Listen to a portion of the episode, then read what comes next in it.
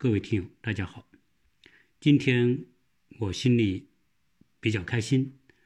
啊，当然是有开心的事。在跟大家分享我开心的事之前呢，先跟大家啊分享一个故事。这个故事曾经在过去的节目里面我也提到过，就是说有一个六十多岁的老太太，她在美国，她退休了，然后呢，她说我年轻的时候呢。总是想去做一些大事，但是呢，都没有做成。他想利用他退休了的时间，在没有约束的情况之下去实现一个心中的梦想。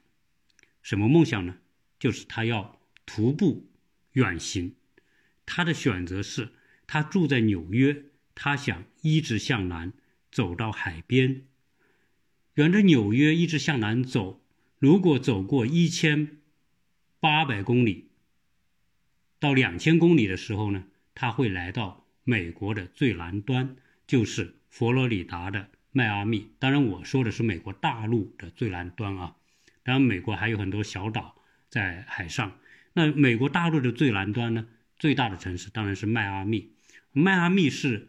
美国东南部最美的度假胜地，因为这里有一望无际的大海和延绵的几千公里的海滩。而且它的海滩都是非常美的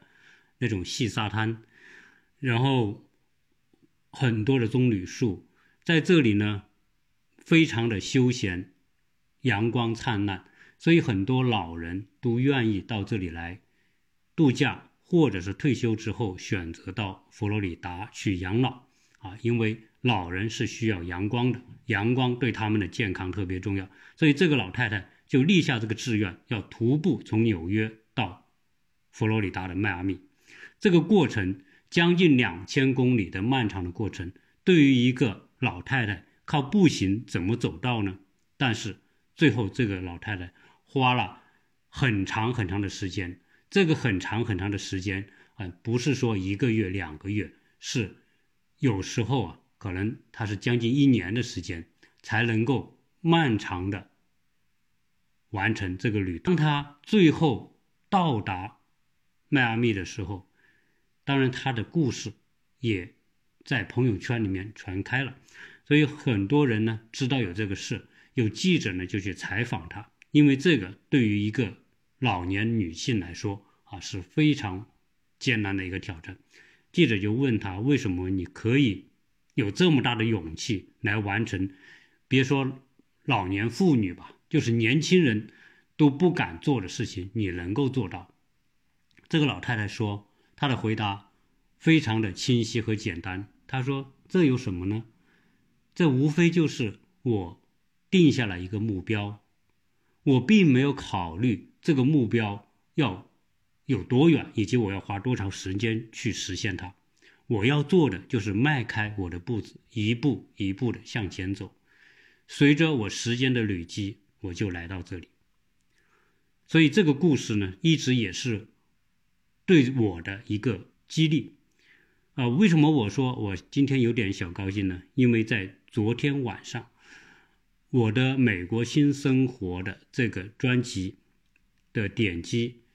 达到一百万的点击次数。这个当然一百万嘛，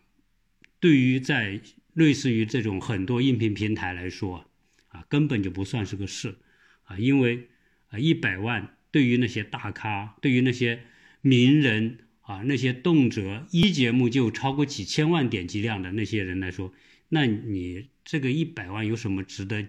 高兴的呢？啊，当然，如果站在那个角度来看，确实一百万没有什么值得高兴的，而且你这一百万还花了。两年的时间才完成。对我从开始做这个节目到到现在，呃，点播达到一百万，花了整整两年的时间。这个两年时间比那个老太太从纽约走到迈阿密花的时间还要多。而在这两年当中，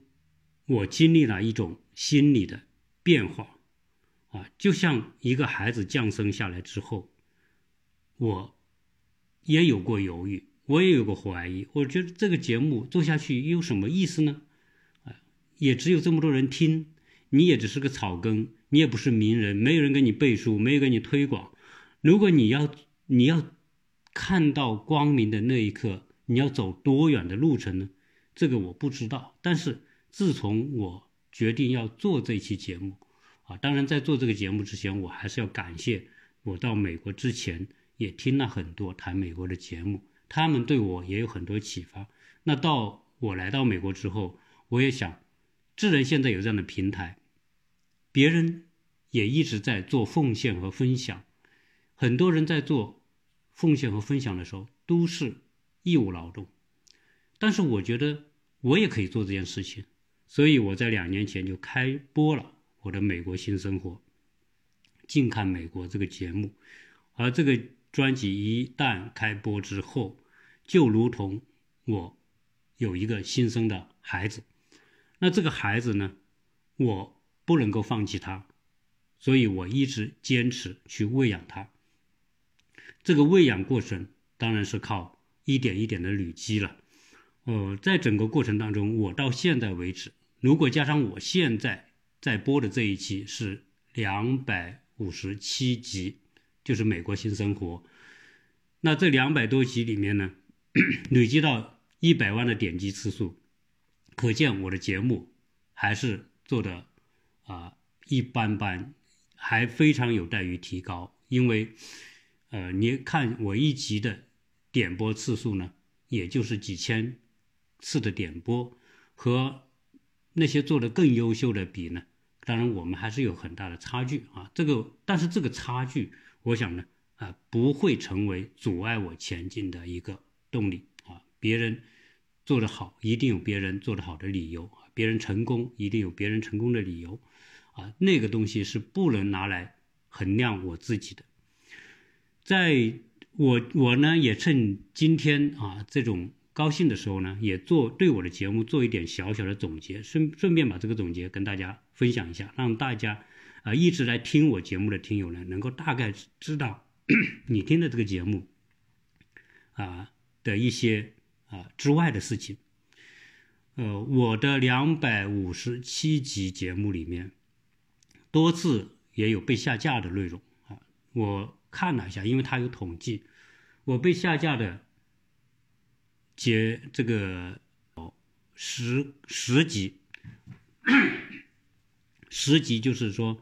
呃，可能大家有时候会听着听着，哎，怎怎么突然就没了啊？或者说，呃，听说某个节目某一期节目没了啊？这个十集里面呢，啊，其中有两集是涉及到啊，因为违违违反规定，涉及到时政内容啊，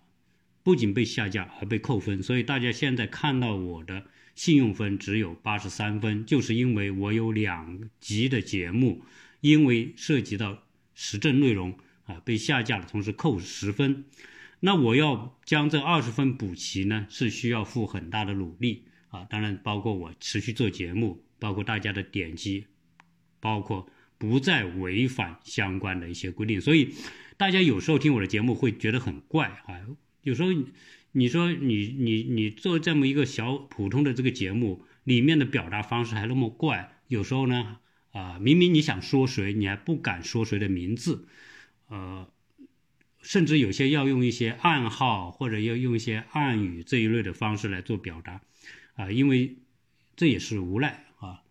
我昨天呢专门跟这个平台的客服沟通了，我就问他我的下架的情况以及我为什么下架，当然他会告诉我。你有违反规定，设置时时政内容。那我说，什么叫涉及时时政内容呢？就是说，你谈到当今的国内外大事，就叫涉及。那为什么呃不可以涉及呢？他说，因为平台规定你没有报道新闻的资质。像我们这种草根小平台，怎么可能会有报道新闻的资质？肯定那种新闻资质是要得到官方批准的。而作为新闻报道啊，一定是掌握在国家的这个媒体手里。所以，我们这种小草根，如果是要评论到一些时政呢，可能就违反规定啊。这也是我啊这两百多集以来啊所经历到的事情，我相信很多其他的主播也遇到跟我相同样的一些问题。当然，在我的这些听友里面呢，啊，这个平台还有些分析，它分析出什么呢？就是说。目到目前为止，我的听友的男的比例远远大过女的。我男的是百分之六十九，呃，女的是百分之三十。啊，可见啊，这里面哈有相当比例是因为男性的这个视野开阔或者兴趣更广泛，嗯，导致的。当然，女同胞也不错啊，女同胞百分之三十。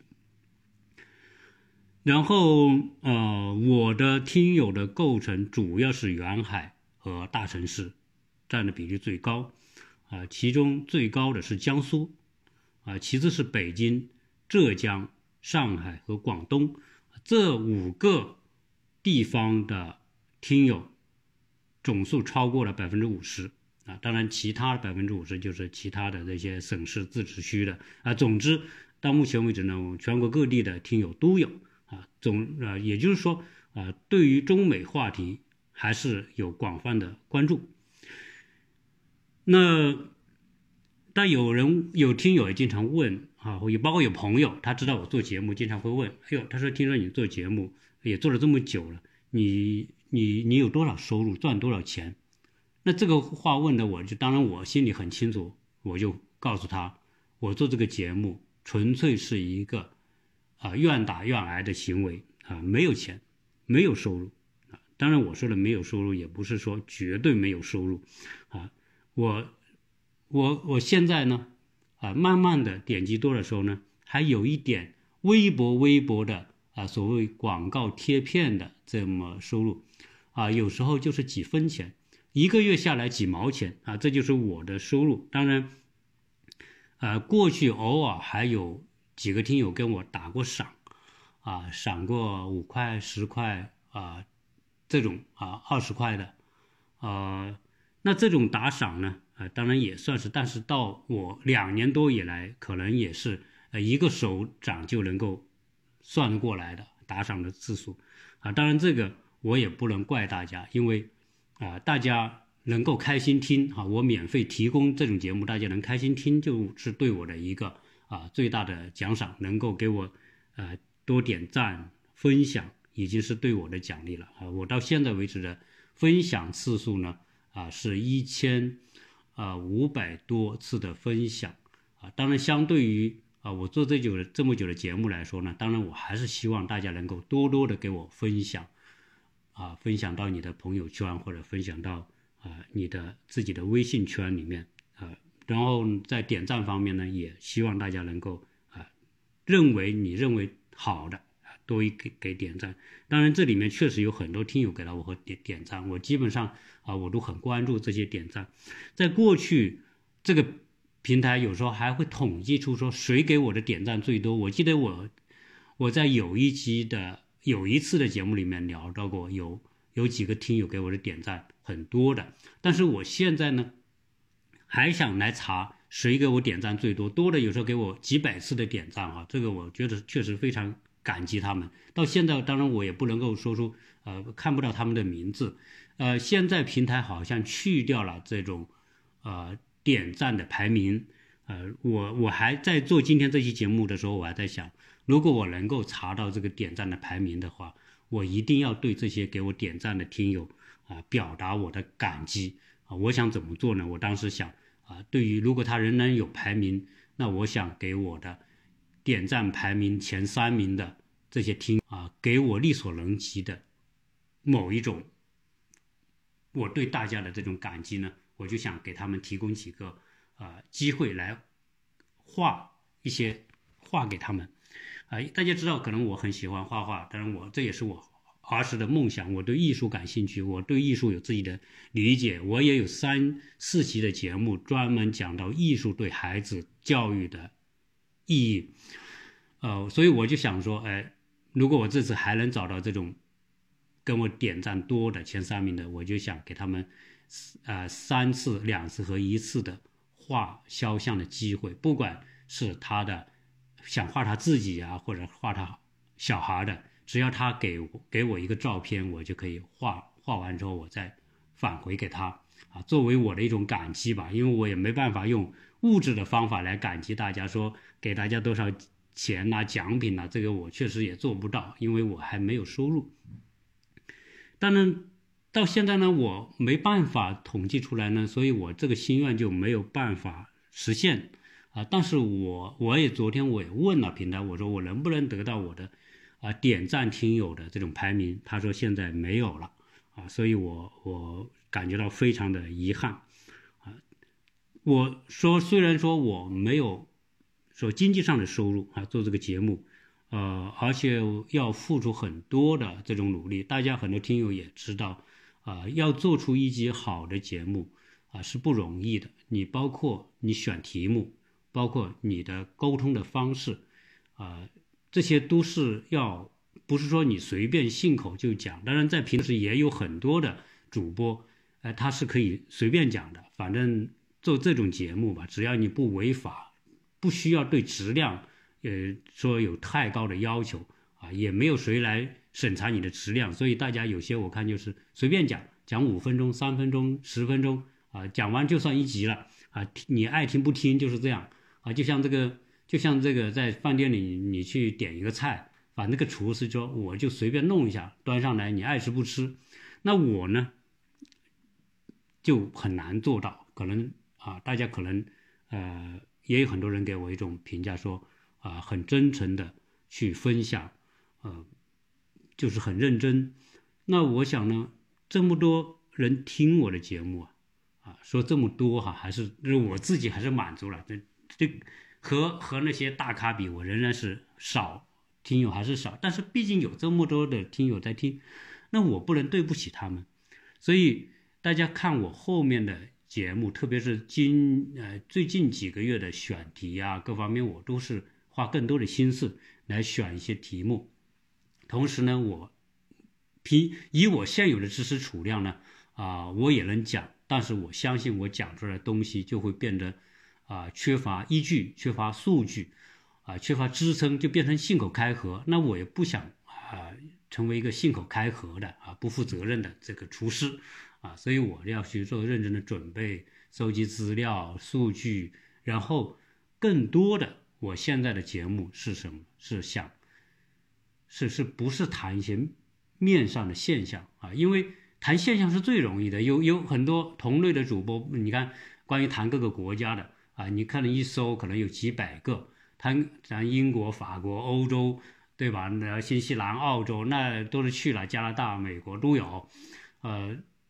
但是很多大家会谈一些自己经历，比如说我今天做了一件什么事啊，去了什么地方了，我看到什么了，我我跟他聊了什么了啊，我发现了什么了啊，就这个东西呢，我觉得啊，越来越不是我特别想去讲的东西啊，因为什么？因为这是一种面上的东西，相当于你把你眼睛看到的东西转成语言分给大家。呃，实际上大家用不着通过这种方式来听我讲这么多。为什么？因为如果我想看其他的国家现在的视频网站，如果你想你想去看一个国家的风景，你听别人讲，那就不如说我直接打开这个网上的这个视频啊。我想去哪个国家，我一搜啊，去希腊那那你一搜希腊的特克里特岛，希腊的地中海。希腊的那种蓝色和白色相间，和在蓝色背景下的这种风景，那我讲也讲不出来，不如直接去看，对吧？所以我现在节目里面呢，就啊越来越少的直接谈一些事件性的东西啊，叙述性的东西，这些东西呢啊，因为大量的都有人谈，所以呢我呢就没有谈，而且加上目前为止啊，很多时候呢我还不像。有些朋友可以云游四方，那云游四方，那确实可以拍点视频呐，或者是遇到一些每天遇到一些有趣的事情可以讲，啊，但是我现在呃受制于一些环境呢，啊，所以我呢也就没有太多的谈啊所见所闻，我更多的是谈什么？谈通过中国和美国的文化环境的差异形成的一种对比。对我思想观念的某一种影响，啊，更多的是想分析一些现象背后的一些原因，啊，因为实际上我知道，就是如果说不用动任何脑筋来说，你就叙事性的讲故讲简单的故事就好了。但是我觉得呃太浅层的东西不是我想说的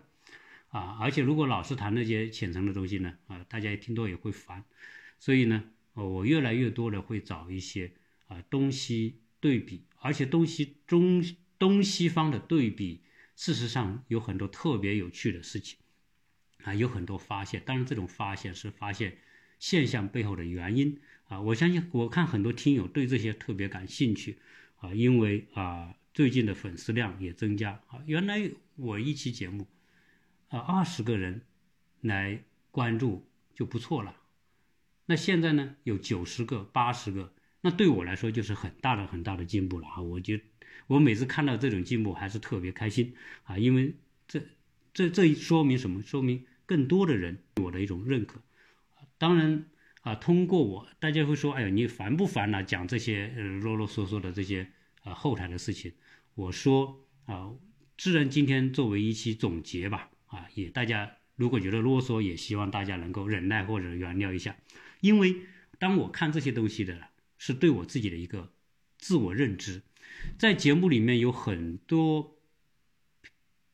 很多的听友是给我鼓励和。奖励给我很高的评分的啊，打十分的很多，所以我现在的节目呢也有九点五的评分，九点五的评分属于中间偏上的水平啊。当然也有很多的批评的这种拍砖的，那批评拍砖有些也是很直接的，但这些东西当然如果看到这些批评和拍砖，肯定是内心是不那么舒服的。但是呢，我此时。我要说，我不要当我是我自己，我要当要把自己从我身上脱离出来来看，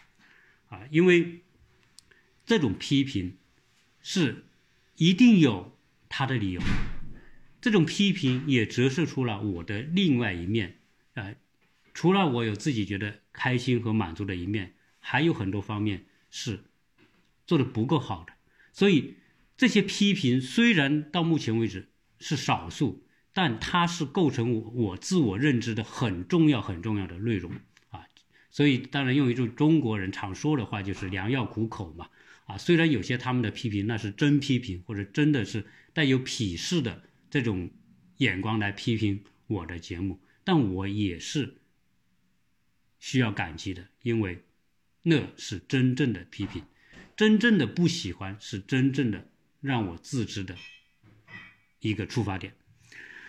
好，那这一些呢是呃这些节目的一些大体的内容的总结。那同时呢，我最近呢也在想啊，就是我的听友啊，这个圈子现在有一万多的这种粉丝，这将近一万五千的粉丝吧，啊，这是非常非常不容易啊。从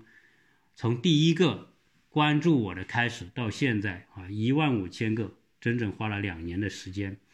呃，当然这个特别多的听友的一种呃认同呢也很多，很多人也不计较啊，我这个说话的口音很重，或者是南方口音呐，或者是不标准呐。当然他们给我一种安慰，就说，哎，你虽然不标准，但是很亲切。呃，很多湖南的、江西的、江南这一带的听友一听就是你是南方南方人吧？啊，说湖南和湖南也分不清的那种啊，对我确实啊，这方面呢啊，也感谢大家对我的包容。在我的听友里面也有很多非常铁杆的同朋友啊，虽然我没见过面，他就一直听我节目。我相信这些成为我铁杆听友的人是。我真正的朋友，啊，甚至比平时见面的朋友还更加可贵，因为他们通过听节目来了解我。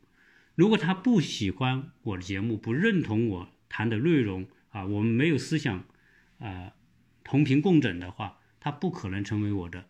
铁杆粉丝或者铁杆的听友。对于这种听友，我真的是觉得非常的珍惜。我相信说。啊，如果哪一天我们能够见面，不管是在中国见面还是在美国见面，我们没有一种距离感。有时候，这种节目的沟通啊、分享，实际上是一种很深层次的思想的互动。啊，你说你跟某个人成为很好的朋友，一定是你们在思想层面的一种比较高度的接纳，才会成为至亲好友，是吧？那成那这种情况之下，长期听我节目的人，还能够认同我的人，他一定是我最好最好的朋友，啊，哪天如果我们见面，我们一点都不会觉得有陌生感。到目前为止呢，来过我家的也有啊七八个听友吧，啊，有在美国的，有从中国来的，有的就是特地为了跟我见一面啊，不远千里而来的，有些从国内来，他上次有一个北京来的听友，啊。他本来只是想到洛杉矶和圣地亚哥去，想未来移民的时候呢，到那个城市去生活。但他听完我的节目之后呢，他就立刻决定改变行程，坐飞机来到亚特兰大。啊，所以对于这种听友，我我真的好感激。还有一个听友，他说：“哎呀，有时候你的节目录的不太好，音质也不太好，是是没什么设备。”他专门给我带一个录音笔。过来啊，作为一种帮助吧，所以我在此呢也是特别的啊感激他这么用心来帮助我。所以你看，我做这个节目，虽然我我确实啊没有经济收入，但是收获了很多的友谊，收获了很多的朋友，收获了这么多的啊大家认同的粉丝。呃，这个啊，我相信比说。每个月赚几千块、几万块，可能还要有价值，还要开心，啊，所以，呃，我一直在想啊，就是说，这个节目我肯定还要继续做下去，我还要去跟大家分享更多的东西。所以你看，我建了几个听友群，在听友群在听在里面的讨论，我都会看。当然，有时候呢，我可能发言不多。啊，发言不多的原因是因为我时间不够，因为大量的功课啊，大量的自己想做的事情，还要做节目，所以我现在时间是非常紧，这没有大块的时间来在群里面跟大家互动和分享。希望大家能够一如既往的在群里面沟通，因为你们沟通的内容都会成为我重要的思想启发，以及成为我的啊节目的触发点。啊，所以不要停啊！而且希望大家多多分享。最难得的是，我们的听友里面有很多是美国的，就住在美国的。那在美国的听友和在国内的听友之间，他们正在形成的很好的互动啊。有时候在国内听友想了解美国，他们在群里面去发问，那很多听友呃都会给予无私的解答。这种呢，比我在节目里面去谈这些东西，我觉得更有意义。啊，我也知道有人每一期会谈一个主题，比如说面对美国生活怎么处理，我也谈过这样的这些主题。啊，如果你想了解这种东西的话呢，啊，在网上搜一搜，啊，大量的有人会谈教育啊，会谈啊旅游啊，会谈什么汽车啊，会谈银行啊等等啊，总之啊，什么话题都有人谈，你都能够了解得到。而我们听友的互相这种信息分享，啊，我觉得也是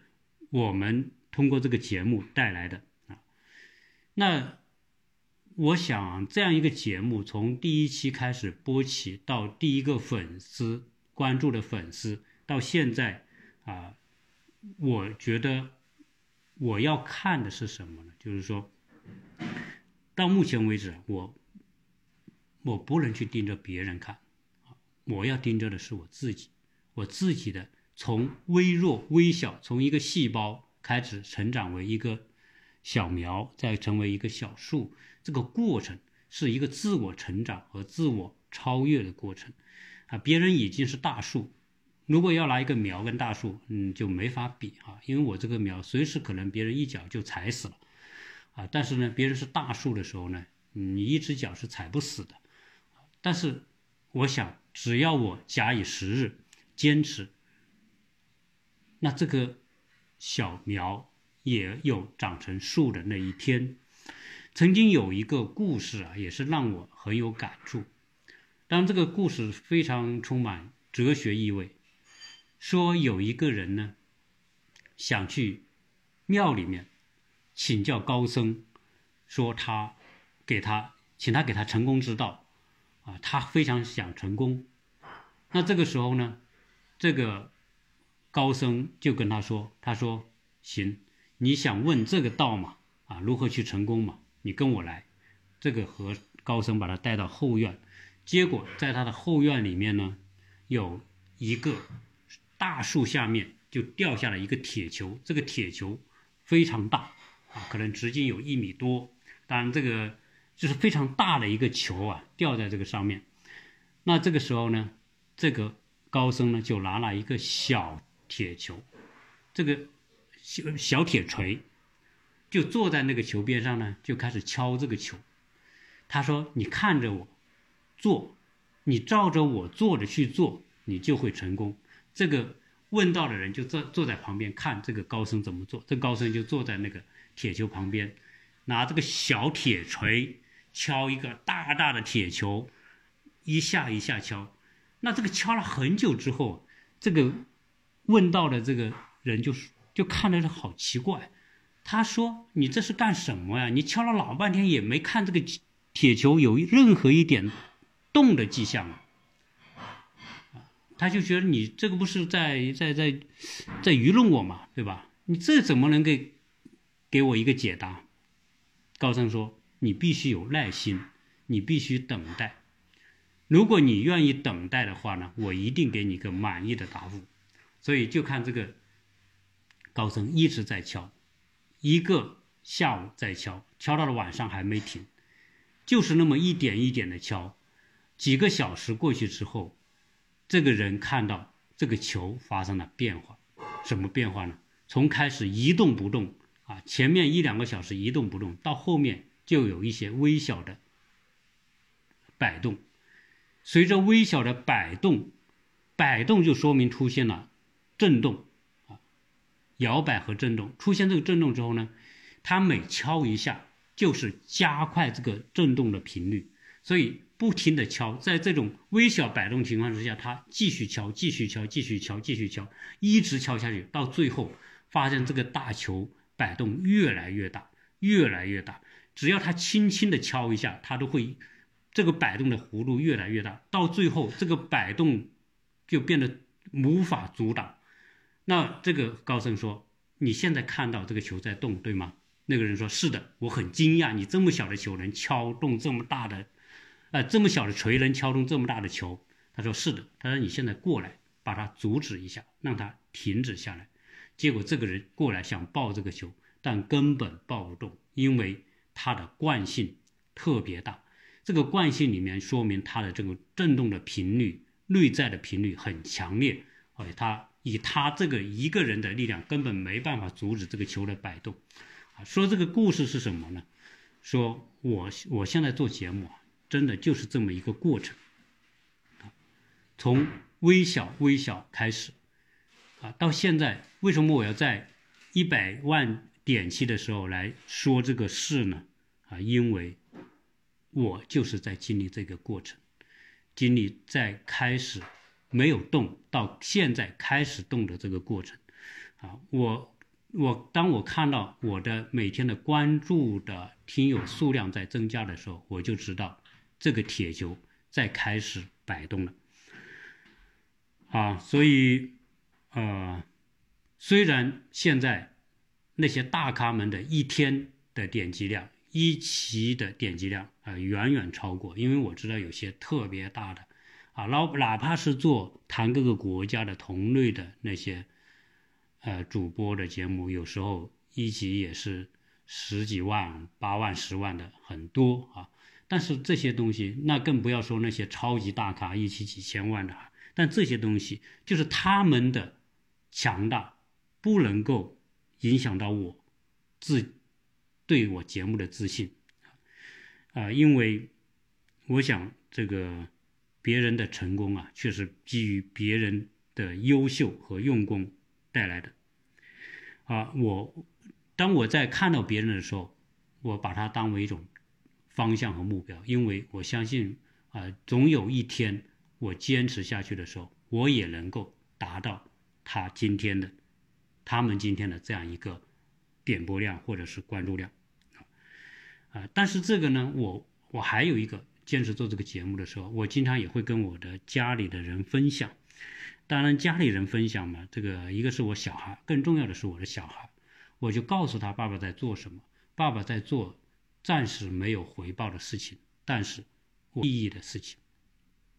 因为我的眼光不是眼前的回报，而是我要通过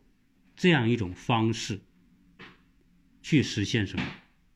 实现人们心目当中的一种体验，体验一种孤独的远行，去寻找我的诗和远方。当然，这个诗和远方不是说地理概念的诗和远方，而是说，不管我年龄多大，什么时候开始起步。只要定下一个目标，就像那个从纽约去迈阿密的老太太一样，定下那个目标，孤独的努力，在孤独当中，要让这个小苗变成一个小树，小树还要开出小的花朵，啊，这就是一个过程，啊，人生真正意义上就是这一个过程。比如说，人能够变成多少种种子，只要变成一个种子，能够变成一个苗。变成一个小树，最后能长成一棵大树，能结出果子，这就是一生的一种圆满。我希望我的孩子们能够知道，人生就是这么一个过程。人生不都是精彩？所有的精彩的后面都是无数的孤独的黑暗当中的前行的结果。没有那种孤独，就没有你就感受不到。未来别人给你喝彩，对你心里的激励，这个是所以你要感觉到美，感觉到好，感觉到快乐，一定要经历到痛苦，痛苦是快乐的源泉。所以我们经常讲说，出生在好的家庭的那些孩子们，你说他是幸运还是不幸呢？他们万千宠爱于一身，要什么有什么。他们要只要有个想法就能够变成现实，这难道是种幸福的源泉吗？完全不是。没有经历苦难，就不知道什么叫幸福；没有经历磨难，没有经历痛苦，就没有资格获得财富。这是我坚持做这个节目，经常跟孩子们分享，要达到的另外一个目的。如果我这种分享能够让他们心中留下一点点记忆，留下说自己的父亲在五十岁去做了一些别人不屑于去做或者别人不敢去做的事情，我觉得就是对他们的一种正面激励。很多时候我也会想我们自己的童年的一些经历，哪些是对我对我们人生有特别重要的事情，一些事件。那我希望说，做父母的能够通过自己的身体力行，去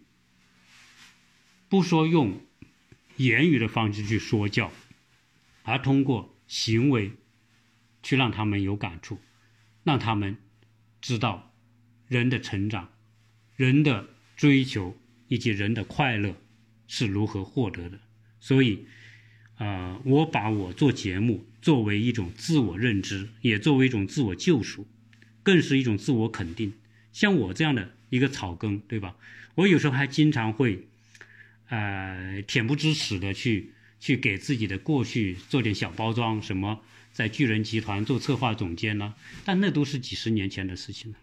啊，虽然那是一种经历，啊，别人当然也把史玉柱作为一种传奇故事，那我无非是去。干什么蹭一点这个热度嘛？啊，要不然说，但这是这个说说直接点，当然这还是自己的这种虚荣啊，啊啊！你在巨人集团做，那毕竟是过去的事情，而且也是在史玉柱的平台做啊。当然啊，那里的故事呢，那个经历对我也是有帮助的。如果有机会啊，我可以再跟大家分享一下我当时在巨人集团所做的一些事情，嗯。聊这么多啊，我就想啊，这个在最后呢，跟大家分享一个我跟我孩子们啊，希望我孩子们经常要啊去读的一篇小小小小的文章。实际上，这个文章呢，也不是什么真正的文章，而是一篇祷告词啊。我们知道，在西方人呢，经常都要祷告啊，祷告向自己心中的。某一种力量去诉说，从他们那里能够借鉴到力量。那这个祷告词的作者呢，当然是历史上一个大名鼎鼎的人物啊，美国的啊五星上将麦克阿瑟。当然，他是一个传奇性的人物，